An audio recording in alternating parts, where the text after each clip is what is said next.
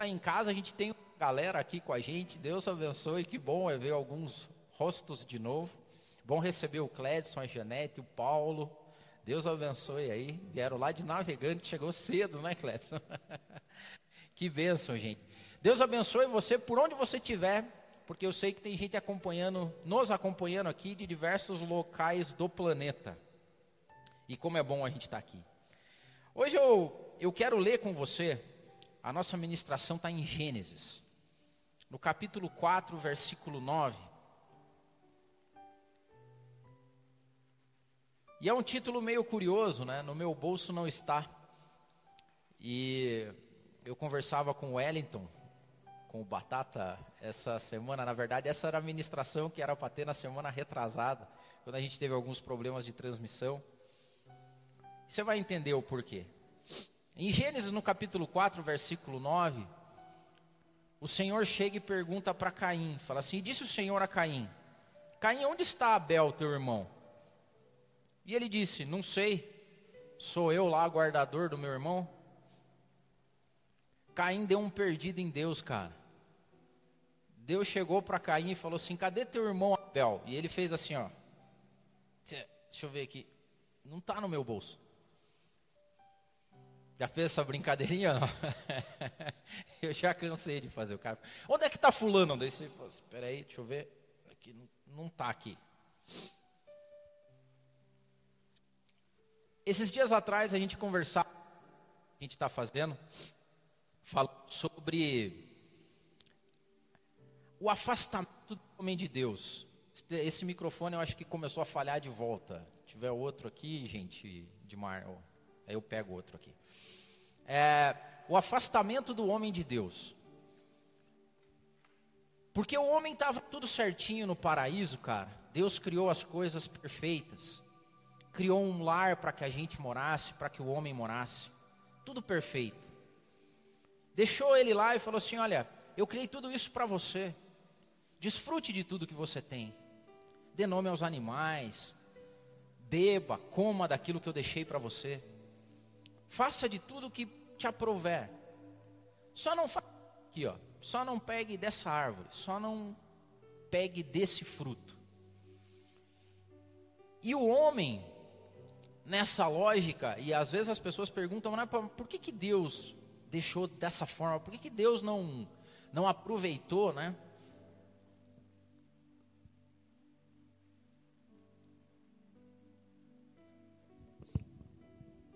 Por que, que Deus, sabendo que o homem ia pecar, por que, que deixou que isso acontecesse? Por que, que Deus deixou que a gente chegasse até aqui? Essas dúvidas que as pessoas têm. E você sabe que eu amo a analogia de Deus como Pai.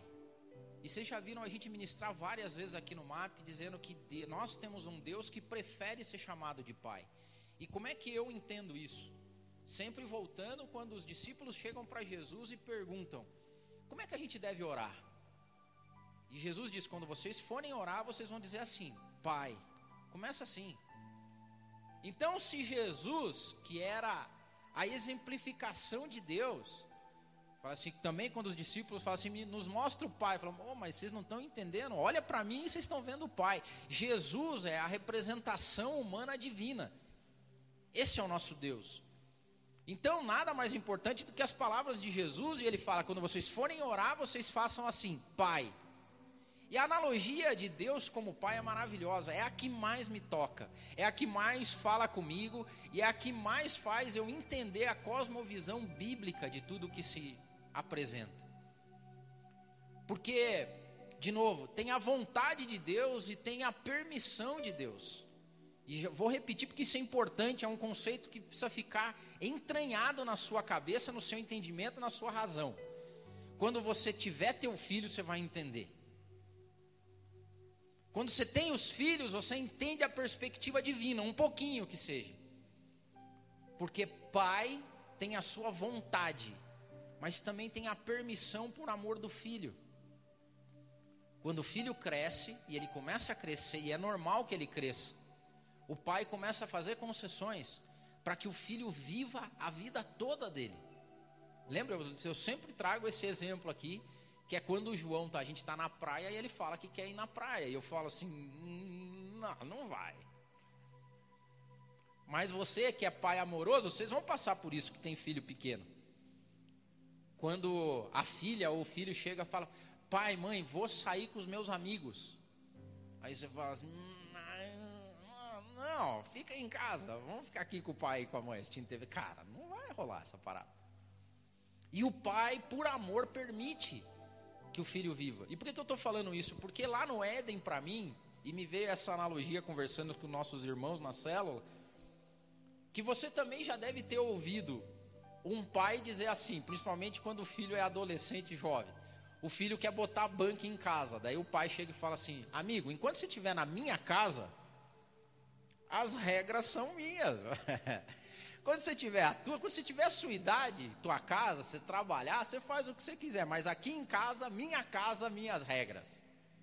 E o paraíso foi assim, cara. Deus falou assim: essa é minha casa, eu criei, eu vou deixar você como mordomo, mas é minha casa, minhas regras. E as minhas regras são as seguintes: você vai poder usufruir de tudo que você quiser. Pode comer, pode nadar no rio, podem se amar, podem ter filhos, podem dar nome para os bichos, vocês podem fazer o que quiser dessa árvore não. Minha casa, minhas regras.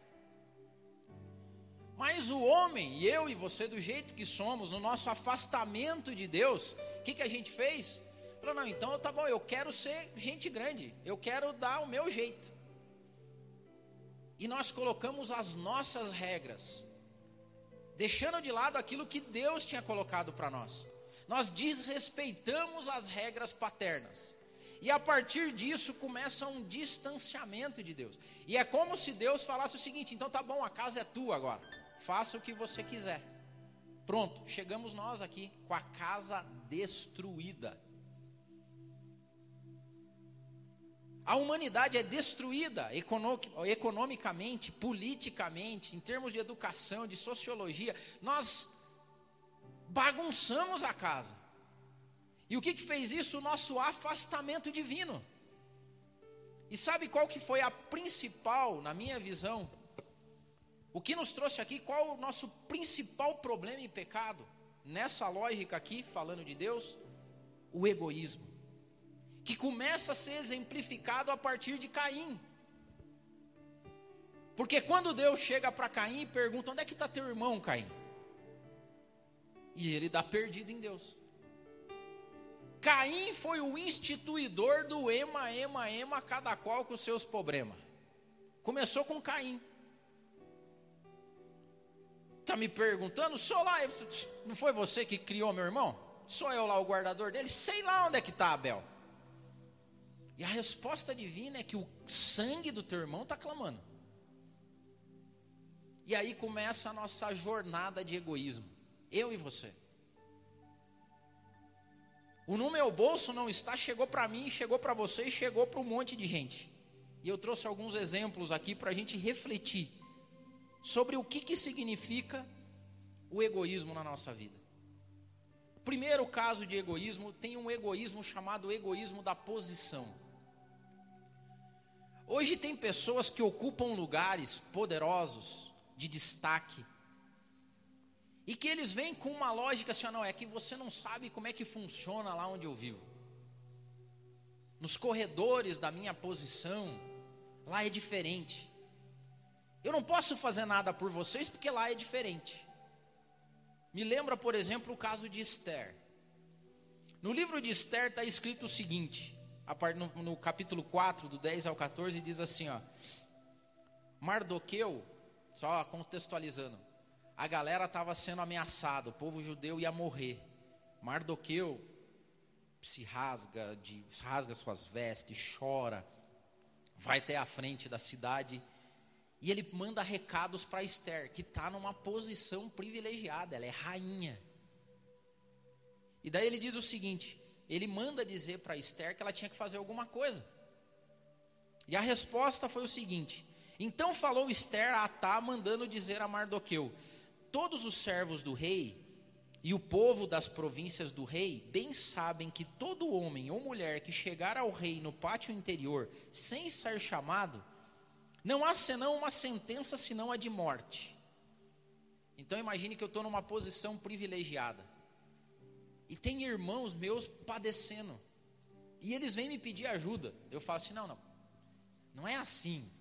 Eu vou ajudando. Você não sabe como é que funciona aqui. Aqui é diferente. Aqui onde eu vivo é num lugar diferente. Esther dá um perdido nos irmãos, entendeu? Tipo assim, ó, desculpa, você vive com os teus problemas, eu vivo com os meus problemas. Porque o meu problema aqui é que eu não consigo chegar no rei. Ah, não, mas vão morrer? Ema, ema, ema. Cada qual com os seus problemas. Ó, não estou vendo nenhum povo aqui, não. Estou vendo aqui, tem os meus. O egoísmo clama a mim e a você todo santo dia. Esther deu esse perdido no Mardoqueu. Falou assim: você está achando que é assim? Então, então você chega do nada aqui, fala que o povo vai morrer e eu que me vi. Não, não é assim. Tem, tem liturgia no negócio aqui. Não é assim que eu chego lá de qualquer forma. Então diz, diga lá para Mardoqueu que ema, ema, ema. Vai ter que achar outro jeito. E daí, cara, eles fizeram Mardoqueu saber dessas palavras. E Mardoqueu manda outro recado para Esther e fala assim: E então Mardoqueu mandou que respondesse a Esther: Não imagine no teu íntimo que por estares na casa do rei, você vai escapar entre todos os judeus. O que Mardoqueu estava dizendo aqui para Esther é: não imagine que você, numa posição privilegiada dos outros, não vai ser julgado da mesma forma que todos. Quando Salomão fala para a gente as palavras de sabedoria no Eclesiastes, ele diz: vá, jovem, faça o que você quiser, viaje para onde você quiser, vá até onde o seu olho alcançar, até onde o teu coração mandar, mas saiba que tudo o que você fizer vai ser trazido a Deus a julgamento. Não imagine que porque você está numa posição diferente dos teus irmãos, o juízo de Deus não vai vir sobre o que você faz e como você faz. O bem de todos faz parte. E ele termina dizendo assim: reflita, Esther, reflita também, e coloque a mão na consciência e pare para pensar se não foi intuito de Deus te colocar onde você está, para que você cumprisse um papel. O que, que eu quero dizer com isso? Hoje nós temos pessoas egoístas no mundo, pessoas que acreditam que alçaram posições pela sua força, pela sua inteligência, e que Deus não cobraria a responsabilidade daquilo que eles ocupam e fazem. Tem pessoas que querem estar em posição de destaque. Saiba você que se você está numa posição de destaque, de influência, você tem responsabilidade sobre aqueles nas quais a tua influência alcança e atinge. Só que nós somos egoístas. Eu vejo um monte de pessoas esses dias conversar. Nós estamos chegando de novo na época das eleições. E eu, eu tenho vontade de me engajar em projetos políticos. Não eu me candidatar, mas apoiar pessoas. Porque nós precisamos de pessoas sérias, honestas, sábias, assim como o povo precisava de Esther onde ela estava. Só que é triste ver que pessoas vêm, pedem ajuda para você, apoio, e depois você vai cobrar delas e elas dizem: "Não, não, assim, ó, veja bem, não é bem assim. Você não entende como é que funciona aqui. Aqui é diferente. Se eu não molhar a mão de alguém, se eu não fizer conluio com fulano, se eu não voltar com o partido, se eu A palavra de Mardoqueu para esses egoístas é a palavra que ele deu para Esther. Não pense você que por você ocupar a posição que você ocupa, o juízo de Deus não vai chegar na sua vida da mesma forma que vai chegar naquele que não tem nada. Deus mede todos. E a quem mais é dado, mais vai ser cobrado. Quanto mais influência se tem, mais responsabilidade se tem. A tua responsabilidade é do tamanho da tua influência. A tua responsabilidade é do tamanho da sua posição. E esse recado de Mardoqueu para Esther é o recado dele para nós. Qual que é a sua influência? E não precisa estar em grandes posições. O que, que você faz no dia a dia que influencia a vida das outras pessoas e como é que você lida com isso? Simples, nas coisas simples. Se você fura a fila, meu querido, você está influenciando a vida de todo mundo que ficou para trás da tua furada de fila. Se você ultrapassa pelo acostamento, se você joga lixo na rua, se você estoca coisas em casa, se você deixa falta de pessoas não acessarem a saúde, ao cuidado, ao bem-estar, não pense você que a tua posição vai te eximir do fato de ser medido por Deus. Porque o sangue dessas pessoas que são alvo da tua influência chegam até Deus. É pesado isso, e tem que ser. Porque quando Deus chega para Caim e Caim dá o perdido, ele fala: o sangue do teu irmão está clamando. E eu digo: se você tem uma posição de influência, a vida e o sangue das pessoas que são alvos da sua influência clamam diante de Deus. E eu creio num Deus justo e esse mundo não vai acabar em pizza. Indo um pouco além, o egoísmo do poder, porque depois, junto com posição, vem poder. E aí depois me vem o caso de Davi, cara. O egoísmo do poder de Davi, quando lá em 2 Samuel ele olha a Batseba e quem que é aquela mulher ali? Aquela mulher ali é a esposa de Urias. Aí o pessoal, cadê Urias? Daí Davi dá uma olhada e falou assim: ah, Urias, Urias não está aqui. Urias não está no meu bolso. Acho que deve estar tá guerreando em algum lugar aí. Manda vir aquela mulher para mim, por favor. Tem pessoas que são egoístas com o poder que tem, cara. Manda. Lembra da conversa de Jesus com o centurião? Falou assim: Eu sei, é comigo, eu sei, eu conheço o Senhor. Eu, eu tenho poder, eu, eu falo para o povo: vai para a direita, eles vão para a direita. Vai para a esquerda, vai para a esquerda. Eu tenho poder, eu mando. Então eu conheço, o Senhor também é homem poderoso. Diz uma palavra aí que vai correr tudo bem com o meu servo. E é assim com quem tem poder. Quem tem poder manda e os outros obedecem. Só que junto com o poder vem o egoísmo do poder. O que que Davi estava preocupado? Com o seu bem-estar, com o seu prazer, com a sua luxúria, com a sua ganância. Pessoas que se colocam com poder sobre as outras. E tipo assim, ema, ema, ema, cada qual com os seus problemas. Eu mando. Quantas pessoas hoje são afetadas, destruídas pelo poder de outras pessoas? A vida de Urias é uma ode ao orgulho e à vaidade do poder de Davi. Porque ele morreu em batalha por alguém poderoso. E quantas pessoas hoje não batalham por outras poderosas? Eu tenho alguns conselhos para você hoje. Se afaste de gente poderosa. Difícil falar isso, mas quer levar uma vida bacana? Se afaste de gente influente e poderosa. Sabe aquelas pessoas que você tem dificuldade de acessar? Que tem três secretárias, cinco salas, que tem guarda-costa, que você não consegue encontrar? Se afaste dessas pessoas. Se afaste delas. Não mantenha contato. Daí você fala, não, Adeildo, mas. E eu vou dar o recado para a pessoa poderosa e para a pessoa influente. Se você está onde está, é porque Deus te colocou. E se foi dado muito para você, muito vai ser cobrado de você. As pessoas não entendem hoje, elas querem ocupar lugares de poder e influência. Elas querem dizer que podem, que fazem.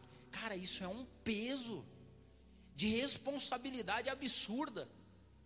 Quando você olha os chamados de Deus na Bíblia, quando Deus escolhia alguém, o que, que a pessoa fazia? Basicamente, não, não, Senhor, eu não, por favor, não, acha outro.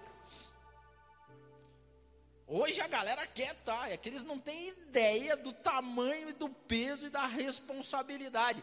Porque o sangue das pessoas que estão sobre o seu poder, o sangue e a vida das pessoas que estão sobre a sua influência serão cobrados.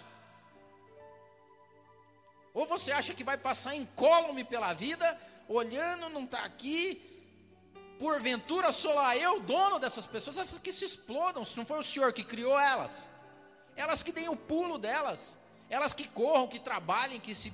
É assim que a gente fala. Isso é o egoísmo que surgiu a partir do momento que a gente começou a cuidar da nossa casa. Tem mais egoísmo. Tem o egoísmo do ungido. Lembra de Sansão? Sansão recebeu unção de Deus desde pequeno. Tinha que cumprir os seus ritos como nazireu, mas era o cara. Só que quando você vai ler a história de Sansão, Sansão era o egoísta ungido. Ele fazia o que dava na telha dele. Não estava nem aí para os outros. Eu sou ungido. Brincava, fazia aposta, brincava com o perigo, zoava a galera. Até o dia que ele quer uma esposa e o pai dele e a mãe dele falam: Cara, Sansão, por que, Sansão? Pega aqui do nosso, da galera nossa, você não vai casar lá com o povo estrangeiro. E ele diz assim: Ó, toma-me essa, porque é ela que agrada os meus olhos. É um ungido que paga sapo, velho. É ungido que tem o poder de Deus e quer usar esse poder de Deus para se fazer diante dos outros. Egoísmo. Porque por causa dessa posição de sanção, o povo ao redor dele sofria. A família sofria, os amigos sofriam. Por quê? Porque ele não estava nem aí para os outros. Sansão e o povo, Sansão, é, é o povo que se lasque. Estou nem aí, não está no meu bolso. Ema, ema, ema, cada qual com seus problemas. Não foi eu que pedi, Deus me deu a assunção, vou usar ela. O que tem de egoísta ungido hoje? que se diz ungido, faz o que quer e não está nem aí para o povo, não está nem aí para o rebanho, não está nem aí para as ovelhas, e a galera sofre por causa do ungido. Porque o ungido faz o que dá na telha, o que dá nos olhos, cuidando da sua casa. O egoísmo da tradição. Lembra o caso de Pedro? O Tico ministrou aqui. O Pedro e os judaizantes. Quando Paulo repreende Pedro, porque Pedro se fazia, cara, ele era o, o egoísmo do, do, do, do, trato, o egoísmo da tradição, o egoísmo do tipo assim: você não tem acesso a Deus, por quê? Porque você não faz do jeito certo, porque você não cultua certo, porque você não usa a roupa certa, porque você não fala do jeito certo, porque você não tem a santidade certa, porque o teu linguajar não é certo, porque o teu jeito não é certo. Então Deus não vai aceitar o teu louvor, o teu sacrifício, você não vai conseguir. Egoísmo, egoísmo de fariseu, egoísmo de religioso, egoísmo de pessoas que criam templos suntuosos, vestem roupas diferentes e tiram e afastam as pessoas do acesso ao divino. Só que o que, que acontecia? Pedro, quando não tinha ninguém perto, o que, que ele fazia? Aquilo que ele proibia. Que angústia que me dá hoje que angústia que me dá ver gente pregando uma coisa que não faz, sendo alvo de maldição, de chacota. Quem sofre somos nós, que temos que ficar dando explica para os outros. Ser evangélico? Meu Deus do céu, que tristeza hoje nesse mundo é dizer que você é evangélico. Por quê? Porque tem gente pregando num dia e indo para bordel no outro. E afastam as pessoas da graça salvadora de Cristo. Porque tem um monte de hipócrita colocando um monte de peso em cima das pessoas. Não pode isso, não pode aquilo, não pode fazer isso, não pode fazer aquilo outro, não pode tocar nisso, não pode comer aquilo, não pode beber isso, não pode. Aí o cidadão fica e vive uma vida aglutinada, sem felicidade, sem gozo, sem alegria. Enquanto ele, quando sai do púlpito, quando sai da igreja, faz tudo aquilo que ele disse que os outros não podiam fazer e se refestela no mal. Egoísmo, o egoísmo da tradição. E isso envolve as pessoas. É por isso que Paulo, na frente de todo mundo, chamou a atenção de Pedro. O que, que nós temos criado com o nosso egoísmo? Mas olhe, não é só os outros. E eu não quero falar, eu também vejo por mim. Que tipo de egoísmo eu crio no meu coração achando que eu sou melhor do que você? que Deus dá mais ouvidos a mim e não a você. Porque é isso que o diabo sutilmente diz no nosso ouvido: você é o cara. Você é a cara. Egoísmo puro. A ponto de chegarmos no máximo, no ápice, que é o egoísmo da graça. Cara, esse é um paradoxo. Esse é um paradoxo. O egoísmo da graça. Lembra de Jonas? Por que, que Jonas não queria ir pregar para o povo de Nínive? Porque ele sabia que Deus era bom. Quer egoísmo maior do que esse, velho? O egoísmo da graça, fala assim: eu não vou pregar para aquele sujeito, porque Deus é bom, vai perdoar ele, vai salvar. é o egoísmo máximo que pode existir. Privar as pessoas da graça. Eu, eu, eu não sei, cara, deve ter gente que pensa assim. O cara olha para o vizinho dele, o vizinho é um babaca, um nó cego. Ele fala assim: Eu não vou pregar Jesus para esse vizinho, porque vai que Jesus salva ele. Porque essa, esse traste merece um inferno. É o egoísmo da graça. Não vou pregar, não vou me portar bem aqui no meu serviço, porque o meu, o meu chefe é um otário, o nego arrogante. Aí o que, que você faz? Fala assim: eu não vou pregar esse cara e outra, não vou trabalhar direitinho aqui, porque vai que eu comece a trabalhar direitinho, fazer, fazer bem, orar por ele, ser o melhor funcionário, vai que Deus salva esse cara.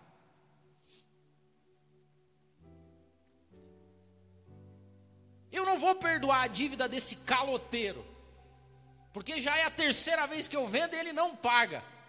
E vai que eu perdoo e Deus salva ele que eu quero é que apodreça no inferno. Era isso. Quando Deus fala com Jonas, ele diz o seguinte: Quem é você, Jonas? Que se, se que fica triste por causa de uma árvore, de uma planta, e não tem piedade das pessoas, é o egoísmo da graça. Tem gente que se fecha em clubinhos e não entende que a graça salvadora de Jesus Cristo não é para quem é são, é para aqueles que precisam.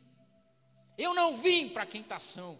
Eu vim para quem está doente, eu vim para quem precisa, eu vim para o caloteiro, eu vim para o sem vergonha. E tem gente que acha que não, isso aqui não é, essa dádiva não é sua. Como é o caso de, do Jonas, egoísmo. Deus chega e fala: e aí, Jonas? E o povo de Nínive? Ele deve não está no meu bolso, Senhor. Ema, ema, ema, cada qual com os seus problemas. São os incircuncisos, assassino. O senhor já viu o que eles fazem? Eles torturam, eles matam as pessoas. Tem que ir para o inferno. Quando que nós vamos, quando que vai cair a ficha definitivamente em todos nós cristãos, que não sou eu nem você que decide quem é salvo? Que a graça de Jesus Cristo representada na cruz do Calvário, tem um efeito de redenção da humanidade, que faz com que o mais vil, o pior de todos, o ladrão, a prostituta, dá para entender, cara. Essa semana também a gente conversava, falava assim, mas aí, aí, a gente fala, não fala, e a gente critica e não critica. Eu entendo porque que Jesus ficou tão irado, cara, conversando com o fariseu. Dá para entender. E essa semana, essas últimas semanas, eu tenho me dado ao direito de ficar chateado também, porque Jesus ficou irado. Porque Jesus olhava para essas pessoas que tinham egoísmo de graça, egoísmo da tradição, e ele olhava para elas e falava assim: raça de víboras, sepulcros caiados. Como é que vocês vão se livrar da danação do inferno? As prostitutas chegam no reino antes de vocês, seus mal acabados. Esse é o sentimento que dá com os egoístas. E esse talvez seja o sentimento de Deus quando pergunta para Caim: cadê teu irmão, Caim? Nós matamos as pessoas quando nós somos egoístas. Nós matamos elas nós tiramos delas a possibilidade de se achegarem a Deus. Quando nós temos poder e influência é pior, porque às vezes nós tiramos a comida da boca delas, a saúde da boca delas, às vezes nós tiramos a vida. porque é inimaginável. Sabe onde a gente chegou? A gente chegou num mundo onde pessoas têm tanto dinheiro. Algumas poucas pessoas no mundo, mas tem tanto dinheiro, tanto dinheiro, mas tanto dinheiro, que nem que ele quisesse gastar, ele não conseguiria. Sabe o que, que é isso? A pandemia aumentou a fortuna dos bilionários. Nós estamos perto de chegar, de ter uma pessoa trilionária no mundo. Você sabe o que, que é isso? Enquanto isso, metade da população do mundo sofre porque não tem o que comer, porque não tem água encanada, porque vai morrer. E a gente não tem a condição. E eu quero terminar essa mensagem falando do antídoto de tudo isso, que é exemplificado em Jesus. Porque quando Deus pergunta para o seu filho: Onde estão todos que eu te entreguei? E a resposta de Jesus é: Eu tenho guardado todos que o Senhor me deu. E nenhum deles se perdeu. E eu queria mais. Eu queria fazer como a galinha faz, que ajunta os pintinhos debaixo das suas asas. Quando Jesus sobe e olha Jerusalém e chora, Jesus chora porque eles não entenderam que ele estava ali com as asas abertas e queria juntar todos eles.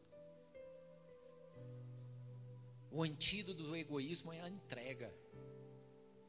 O antídoto do egoísmo é dizer: está aqui comigo. Que quando Deus chega e pergunta para mim, você, onde é que está o teu irmão? Onde é que está a tua família? Onde é que estão tá os que te rodeiam? Onde é que estão tá os teus empregados? Onde é que estão os teus patrões? Onde é que estão os teus clientes? Onde estão os teus amigos? Onde estão os teus colegas? E a nossa atitude jamais deve ser, eu não sei, eu, por, por acaso eu sou guardador deles, Senhor. No meu bolso não está. A nossa postura tem que ser a mesma de Cristo. Que Deus nos abençoe e nos enche de graça, para que se algum dia Deus nos perguntar isso, Ele fala, Senhor, Todos os que o Senhor me deu estão comigo. E nenhum se perdeu. Eu cuido deles. Se eu tenho posição, a minha posição é influenciar para que a vida deles seja melhor. Se eu tenho poder, é que o meu poder sirva para que a vida deles melhore. Se eu tenho unção na minha vida, a minha unção serve para tocar a vida deles e abençoar eles. Porque bem-aventurado é aquele que dá a vida pelos seus amigos. Se eu tenho liturgia, se eu tenho instituição, se eu tenho um prédio, se eu tenho um microfone e uma internet, todo o meu rito serve para que as pessoas sejam abençoadas. E Senhor, se o Senhor me alcançou com graça, eu quero que essa graça alcance o maior número de pessoas porque eu quero contar uma boa nova que me alcançou. Que maravilha! Que maravilha! E olha só, Deus chega para Caim e pergunta: Onde é que está o teu irmão, Caim? E ele fala: Sei lá, Senhor. Sei lá. Sou eu lá guardador do meu irmão? E ele diz: O sangue do teu irmão está clamando. E do outro lado, alguns anos depois, ele ouve a oração do filho dele na cruz do Calvário: Pai, por que, que o Senhor me desamparou? E a resposta divina talvez seja: Porque o sangue dessa humanidade está clamando, meu filho. E é necessário que o teu sangue seja derramado para que todo aquele que invocar o seu nome seja salvo e redimido. E é isso que nós fazemos hoje. Hoje, quando nós participamos do pão e do sangue, essa é a prova de que Deus nos chama e que Deus nos perdoa. E que apesar da bagunça toda que a gente fez na nossa casa, o sangue do filho dele clama E esse mesmo sangue de Cristo que clama é o sangue que responde a minha e a sua redenção. E nós vamos participar agora. Eu queria que você se colocasse em pé aí. E eu queria que você pedisse para Deus hoje, enquanto você participa desse da nossa da nossa ceia hoje. Você se estiver em casa, aproveite esse momento. Chame toda a família, separe aí o pão, o suco. E o meu desejo hoje e durante essas semanas todas que eu tenho pensado sobre esses assuntos é que Deus quebre o egoísmo da minha vida, em todos os sentidos. Em todos. Nos meus níveis de influência, se é que eu tenho algum poder, se é que tem alguma unção na minha vida. Mas uma coisa eu tenho certeza absoluta que repousa na minha vida, e se chama graça. Que eu jamais seja egoísta com a graça que Deus me deu. Jamais. Quem sou eu? O meu desejo é que você, onde quer que você esteja e ouça isso, que você tenha ciência que Deus te perdoou, já perdoou, e que a graça dele te alcança a Jo e a. Jo, você vai ajudar aqui, amor? Então vem aqui, você assista, quem mais vai vir? A gente vai. A gente separou em copinhos para ninguém ter contato, né? Respeitando aqui os nossos procedimentos. Mas antes da gente orar por eles, pelos elementos, eu quero que você ore por você e eu vou orar por mim e por você. Que você saia daqui hoje diferente. Que o teu coração seja tocado muito tocado. E que Deus tire de nós toda a raiz de egoísmo. Que a gente pare de olhar um pouco para a gente. E que a gente possa olhar para aqueles que nos rodeiam. E que merecem a graça de Cristo através das nossas vidas. Pai, eu te peço.